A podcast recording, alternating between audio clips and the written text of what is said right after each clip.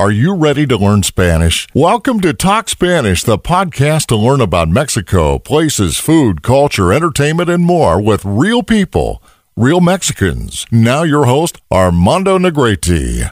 Hey, hola amigos. El día de hoy traigo una entrevista muy buena donde vamos a aprender palabras de Chile y alguna que otras palabras venezolanas. ¿Por qué? Porque entrevisté a esta chica que es venezolana, pero vive en Chile desde hace ya años. Entonces, de eso se trata el episodio de hoy. Quiero agradecer a todas las personas que se han comunicado conmigo, en verdad muchas gracias, y sobre todo a la gente que ha colaborado conmigo en Patreon. Y cobré esos dólares y me sentí tan bien, se sintió tan bonito. Pero bueno, si ustedes quieren ayudar, busquen a Armando Negrete en, Patreon o en mi Facebook, Hablemos Español Podcast, se encuentra enlace.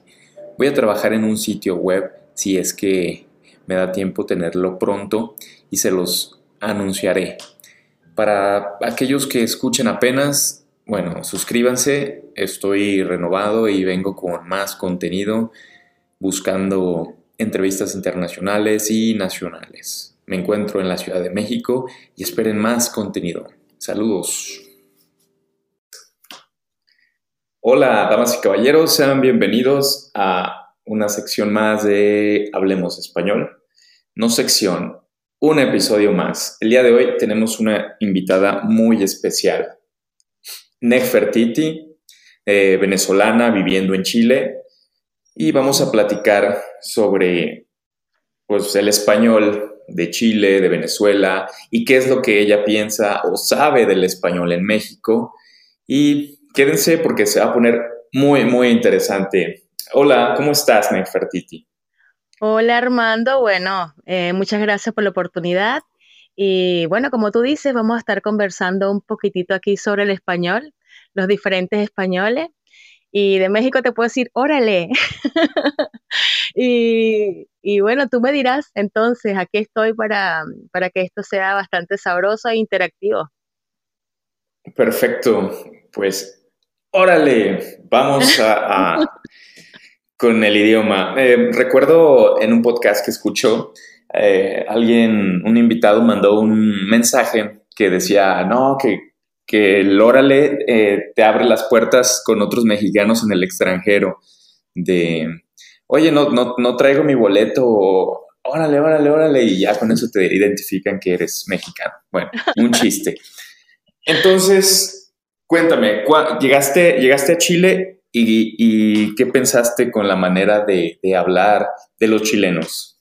Bueno, fíjate, eh, como, como comentábamos tras micrófonos, como ah, siempre digo, nada este, más Ahorita voy a hacer una pausa, que me di cuenta que estamos hablando un poco rápido para nuestros escuchas. Estamos muy naturales, muy nativos. Perfecto. Entonces, em, cuéntamelo calmada, pausada, eh, vocalizando para que todos eh, entiendan. Perfecto, muy bien. Te comentaba que bueno, cuando llegué a Chile, eh, yo, llegué, yo llegué a Chile en el año 2007, fue mi primera interacción directa con, el pueblo chileno, por decir así, y fue bastante, em, al principio, eh, bastante chocante, chocante en el sentido de que yo no entendía muy bien lo que me decían si yo no veía a la persona de frente y podía leerle los labios porque el chileno normalmente no modula bien, ¿ok? Habla así como que mm, eh, con los labios muy cerrados, entonces me costaba muchísimo entenderlos. Inclusive con mi esposo, hasta hace poco yo le decía, volteate y mírame para saber lo que me estás diciendo, porque no te comprendo. Entonces, claro, ya después con el tiempo, cuando ya tu oído se va adaptando a la, a la forma de hablar, entonces ya es, mucho más fácil comprender lo que te dicen. Pero, y también, por supuesto, los modismos, las diferencias de las palabras, eh, palabras que quizás nosotros en Venezuela usamos cotidianamente, acá tienen otro significado, y otras palabras que usan acá que para nosotros también tienen otro significado. Entonces, como una fusión cultural que hay que hacer y que hay que ir asimilando de a poco, ¿no? Claro, es muy, muy diferente los españoles en, en toda Latinoamérica y el chileno es muy particular, muy, inclusive aquí en México hacen chistes de, de chilenos eh, hablando, porque sí, no se les entiende, porque no abren, no, no vocalizan bien al momento de, de, pues, abrir la, la, boca para pronunciar mejor. Si, sin mal no recuerdo, es algo así como, aparte rápido, hablan, hablan rápido con la boca cerrada, po. Entonces, eh, sí es difícil. Y, y no solamente en, pues, entre países, inclusive en cada país de Latinoamérica, la forma de hablar del norte, el sur, la costa, sí. cambia. Es muy marcada. Claro. ¿Qué palabra crees que usen más en, Chile, en la región donde te encuentras? Eh, palabra es el cachay. El cachay es como decir, entiendes, el ya. Ya, para todos ya, para nosotros ya sería como un ok. Em, joder, tú sí jodes, una palabra cotidiana aquí de uso, de uso común. Eh, para nosotros en Venezuela la palabra joder, o sea, eh, tiene, un significado eh, fuerte. Entonces acá cuando ya la primera vez que yo fui, yo vi un niño pequeño, pero no me joda, entonces yo me quedé así como con los ojos así como par de huevos fritos porque me impresionó. Entonces ese, ese tipo de, de cosas, o sea, entonces ya uno se va adaptando y uno va también adoptando la forma de hablar porque con los años que yo tengo acá en Chile, se me ha pegado algo. Cuando a mí me escuchan de Venezuela, me dicen, habla chileno. Yo me oigo y digo, bueno, no, tengo como que una, una mezcla entre el venezolano y el chileno. Y justamente, Armando, como tú decías eh, hace rato, en los países, en, en todos los países, hay diferencias en cuanto a entonación, en cuanto a, también la velocidad en que se habla. Por lo menos en Venezuela, eh, eh, yo me crié en la isla de Margarita, ¿ok? Y entonces el estado oriental eh, es un estado donde las personas hablaban muy rápido. Entonces, los de la capital, allá en Venezuela, se burlaban mucho de los margariteños por la forma de hablar.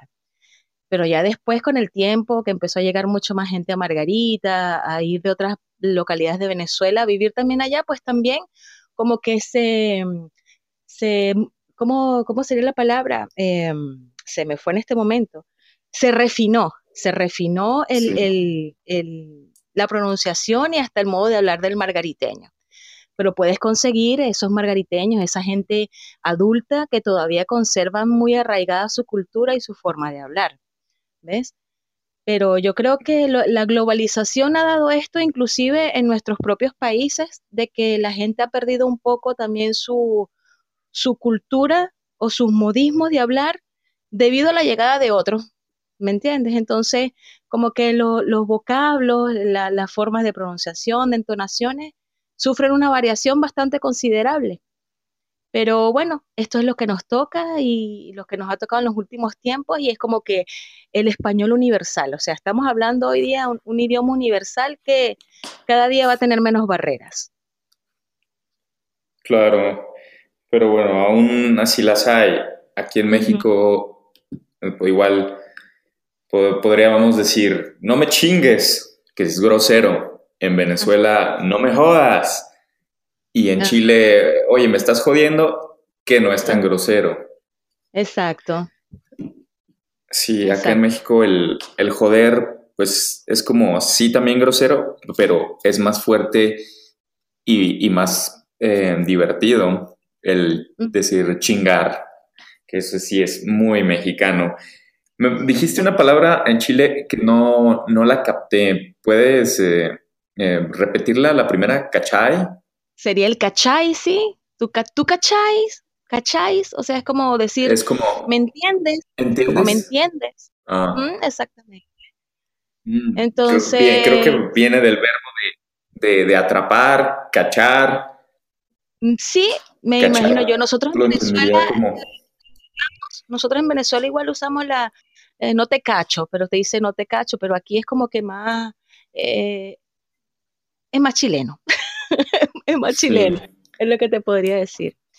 Y modismos hay muchísimos, muchísimos, muchísimos, eh, pero bueno, hay que ir adaptando el oído. Por, por ejemplo, también aquí algunos nombres de instrumentos musicales son asociados a las partes íntimas, entonces a veces uno se queda así como que con un signo de interrogación gigantesco en la cabeza y entonces uno dice, déjame ver qué voy a decir para no meter la pata. ¿Ok? Eh, pero ya debido a que este, estos últimos tiempos Chile está siendo cuna de inmigrantes, entonces ellos también han, adaptado también de que no todo lo que ellos dicen eh, es lo que ellos piensan, sino que también tiene otro significado. Claro. En México también pasa mucho eso de alburear, acá le decimos eso de, oye, el pito, eh, la, corneta y todo eso, pues bueno, aquí en México, si no estás hablando de realmente de, música, es una parte sexual. Ah, entonces me imagino yo que son hermanos con Chile por eso. Mm, no sabía eso, que, en Chile también usaban eh, palabras con connotación sexual, es doble significado. Exactamente, así mismo es. Tengo, tengo ya algunas grabaciones en el podcast de, donde hablo de los albures y eso, para que luego puedan entender más, amigos, escuchas. Y bien, dime, em, ¿qué palabras eh, se te han hecho como difíciles al momento de, que para ti eh, esto significa esto y para los chilenos significa algo totalmente diferente? Bueno, empezando eso lo de los nombres los instrumentos musicales a las partes, a las partes sexuales. Y también la palabra ya, ya para nosotros, por decir ya es ya, eh, o sea, fin, se terminó. Y aquí es ya como decir, sí, está bien, prosigue. Eh, yo creo que fue una de, de las palabras que me, bueno, a mí no, o sea, me costó más como que hacer la conexión y que de las otras personas entendieran y decía, mira, para mí ya es ok, y si yo te digo ya, es, o sea, stop. Entonces, para ti ya es que prosigamos o seguimos adelante. Entonces, por lo menos cuando te estaban sirviendo una bebida o algo, yo decía ya. Entonces era como que sea suficiente, ya está bien, ya no me sirvas más. Entonces la persona se llenando y llenando. Entonces yo no, eh, no quiero más algo así. Entonces más o menos eso, ¿ok? Inclusive me hiciste... Sí, sí entiendo. ¿Perdón? Entiendo. Inclusive me hiciste recordar, el año pasado había un, un video de un, de un chico que creo que es mexicano, por cierto, no recuerdo en este momento el nombre, pero él hizo como una parodia de sus 100 primeros días en Chile. Y está súper buena, súper buena. Bueno, nosotros como, como migrantes nos reímos a carcajada, aunque a algunos chilenos eh, no, les gustaba mucho. Eh, por mi esposo, bueno, yo le decía, mira, pero dime tú si es verdad o si es mentira lo que dice este chico acá con las palabras, que si el guardarropilla, habla de guardarropilla. Eh, si no lo has visto, yo te invito a que lo veas y si no das con él, yo voy a tratar de que, de que ese video llegue a ti para que tú comprendas lo que yo te quiero decir. Y yo creo que él ha hecho como que la comparación de las palabras y la forma de hablar del chileno desde una forma jocosa, pero a la vez respetuosa. ¿Ok? Porque a veces eh, solemos hacer comparaciones eh, con otros idiomas y entonces lo hacemos desde la burla y eso es desagradable eh, para los propios de cada país. Y yo en esa parte, en ese particular, soy bastante respetuosa, trato de serlo. Pero este chico de verdad que lo hizo desde una forma tan espectacular, tan jocosa, que a mí me dio risa. Eso fue igual que hace como dos semanas vi a, no sé si era un croata, no recuerdo si era un croata o era ruso, pero él haciendo referencia a las palabras que nosotros los venezolanos utilizábamos. Y a mí también me causó risa. Entonces yo dije, o sea, eso es saber hacer diferencias sin burlarse, porque justamente después vi otro video de un venezolano que se burlaba de algunas palabras de los chilenos, pero lo hizo en una forma que a mí me desagradó mucho y yo me molesté. Entonces uno puede hacer comparaciones, pero siempre desde el respeto porque todos los españoles no son cuales. Cada quien tiene su idiosincrasia, su cultura y las fusiones también que vamos adoptando de otros idiomas. ¿Me entiendes? Porque nosotros como venezolanos utilizamos muchas palabras que quizás a veces no sabemos que son de origen italiano, de origen estadounidense, japonés, chino, o sea, tenemos una mezcla cultural bien, bien diferenciada. Entonces utilizamos palabras dentro de nuestro, dentro de nuestro español cotidiano que no son totalmente palabras en español. Sí. Eh, noté tu acento, ya lo tienes achilado, por así decirlo, o ¿cómo se podría llamarlo? ¿Enchilado? No. Enchilado.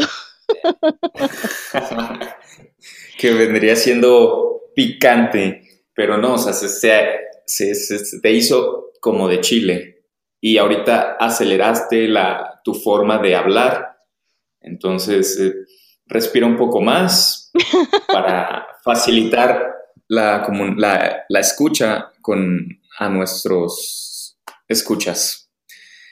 Em, sí, hay, muchas diferencias y entiendo lo que me dices de puede ser gracioso y puede ser en, forma de burla.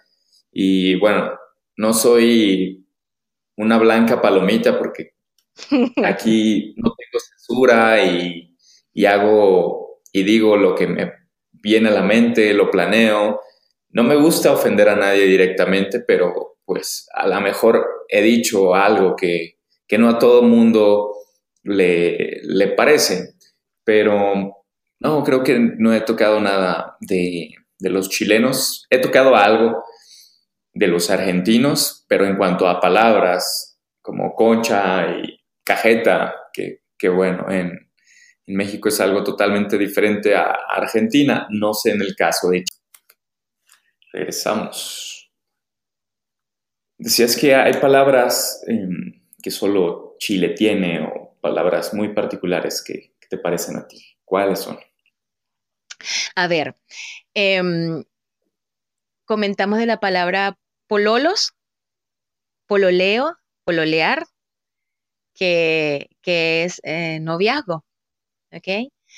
Eh, creo que también mencioné la palabra al tiro. ¿La has escuchado? Eh, sí, pero acá en México es algo diferente el, significado. ¿Cómo que, ¿Qué significa en México al tiro? Al tiro es, tiene que ir combinado. Es como decir, ponte al tiro, es estate listo, al pendiente. Eh, para, para que seas efectivo. Entonces, más o menos es el significado que tiene acá en Chile, porque acá el tiro es algo así como al toque, enseguida. Y mm, también usa mucho la palabra bacán. Bacán. ¿Allá la usan, la palabra bacán? No. Acá bacán es como decirte que eres muy simpático o que algo es entretenido. La palabra fome también se utiliza muchísimo. Que fome es como decir que algo es sumamente aburrido. Otra palabra que también oh. se usa es eh, cuático, que eres cuático. Yo le, escuché, fue aquí, o sea, nunca había escuchado la palabra cuático, eh, así como que en el, en el, vocabulario coloquial, ¿no? Oye, si eres cuático, eh, cuático es como que eres muy exagerado. Y bueno, tantas otras palabras, Armando, que de verdad, o sea, no se me vienen todas a la mente porque yo todavía tengo mi cerebro como que eh, lo tengo seccionado, una parte para entender y la otra para hablar. Una que entiende y procesa eh, la palabra chilena, la convierte en, en, en, su gemela venezolana, por decirlo así, y después proceso la información. Entonces es complicado sí, es complicado. Es complicado a veces comprender un poquito y es como cuando tú aprendes otro idioma, diferente al español. Es como que ir haciendo las asimilaciones, qué quiere decir eso y cómo lo procesas y cómo contestas. Prácticamente así se ha ido dando la, la fusión entre el español chileno y el español venezolano. Porque no, no solamente el español venezolano, eh, porque yo te comentaba que yo me crié en la isla de Margarita, en Venezuela. La isla de Margarita es, uno de los estados más turísticos de Venezuela. ¿ok? Entonces yo desde pequeña yo estudié con italianos, con alemanes, con japoneses, con chinos, con árabes, aparte de, los, margariteños y todos los demás venezolanos que iban a, parar a Margarita. Y aparte de eso, mi familia paterna es española. O sea, mi papá es español. Entonces, imagínate que, que, el español mío es como que de todo un poquito. Pero llegar a Chile fue la universidad. Te lo puedo decir, en el idioma español. Mm, entiendo. No, no acabaríamos con todas las diferencias y usos de palabras, porque bueno, si es como tú dices, casi otro, otro idioma de tener que, tener que aprenderte palabra por palabra. Entonces, pasemos a la otra parte del, podcast, donde nos puedes platicar qué comida es la que tú dices predomina en Chile, qué es ¿Qué come un chileno usualmente? ¿Cuál es tu favorita eh, que sea meramente comida chilena? Chilena, chilena. Bueno, yo creo que casi todos conocemos lo que es la empanada chilena. ¿En México la conocen? ¿La has comido alguna vez? Yo conozco la empanada argentina. ¿Cómo es la empanada? Y hasta las venezolanas con harina pan. Exacto, la de nosotros son con harina pan, con harina de maíz precocida. Pero no. Sí, pero no la de la de Chile no ni idea. La Argentina, pues no sé, como pan hojaldre relleno de carne, algo. La verdad no sé, soy sí, más o menos, para. Más o menos es parecida a la empanada chilena. La, empanada chilena igual se hace con harina de trigo y es como una, em, eh, se pone adentro, aquí le dicen pino, ¿ok? Pino es la preparación, como el guisado, lo que nosotros le decimos un guisado. Acá le dicen pino, que lo preparan con carne, eh, cebolla, eh, la base es la cebolla, lleva muchísima cebolla, eh, carne y le pone carne de res, acá le dicen de vacuno. Y Sí, nosotros le decimos res, acá le dicen vacuno. Esa es otra, esa es otra de las cosas, o sea, también acostumbrarse a tú buscar cuál es el corte con el nombre que tú lo conoces de carne al que lo sustituye acá. O sea, porque son dos mundos totalmente diferentes. Entonces, la empanada, volvemos a la empanada chilena. Entonces, lleva aceitunas, aceitunas negras, prioritariamente es la que usan acá. Esa es la empanada chilena. Se podría decir que es el plato más conocido a nivel internacional de Chile.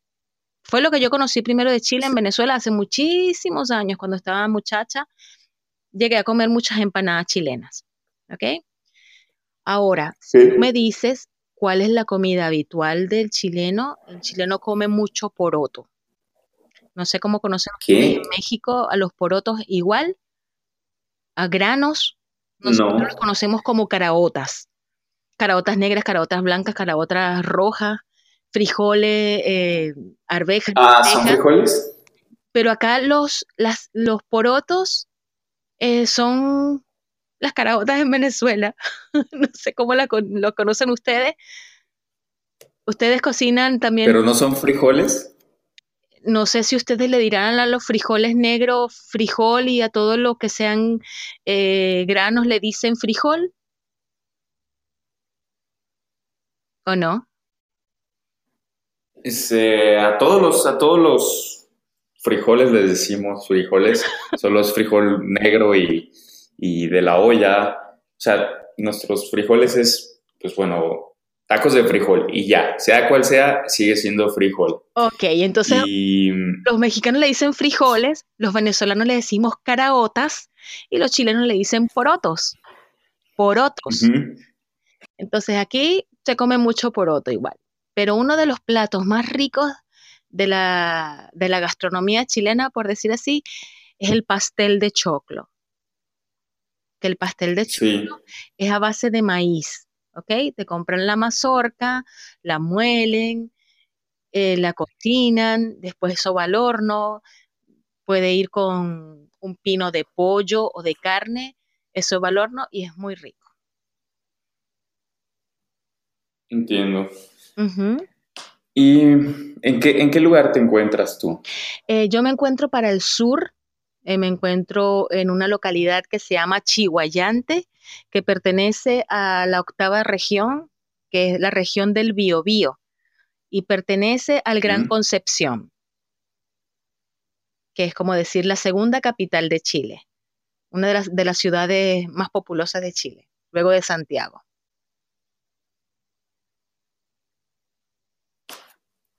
Entiendo. Em, ¿Y el clima cómo es? Es mm, ahorita están en invierno, ¿no? Ahorita estamos en invierno, sí, exactamente. Ahora debe haber aproximadamente unos, unos 8 grados, debe haber ahora. Hay las cuatro estaciones bien marcadas, invierno, otoño, primavera, verano, eh, cosa también muy diferente a Venezuela, por ser un país tropical, cerca del Ecuador, pues entonces no teníamos temperaturas tan bajas, al menos que por la altura en los estados pertenecientes a, los Andes, como es Mérida, el Táchira, San Cristóbal, son como que las ciudades más frías de, Venezuela. Eh, para el resto del país, de todo siempre sobre los 25 grados. ¿ok? Entonces, esa es otra de las, cosas también que uno tiene que acostumbrarse cuando, cuando personas de países tropicales eh, vamos a países que tienen las cuatro estaciones. Claro. Yo acá en el trabajo, una compañera venezolana y sí me dijo que pues solo había como primavera y verano en, Venezuela. Sí, lo más frío que podíamos tener eran nuestras casas y oficinas con el aire acondicionado. Pero, o cuando ibas a, a, Mérida, que ibas al Pico Bolívar, al Pico Espejo, que son allá en, Mérida, donde hay nieve. Entonces, pero lo demás, o sea, es todo el tiempo sobre los 25 grados. Y Margarita, bueno, ¿qué te puedo decir? Es siempre sobre los 28 grados. ¿Ok?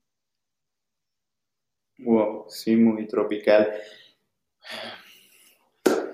Pues em, no sé qué más decir, podríamos estar hablando bastante, pero los, mis podcasts los logro, los procuro hacer de 30 minutos, entonces em, por hoy podremos este, terminar, si no, antes de decir em, algo que quieras agregar, eh, si tú tienes podcast, si puedes invitar a, mis escuchas a que escuchen tus podcasts o, si quieren preguntarte algo y te pudieran contactar, adelante.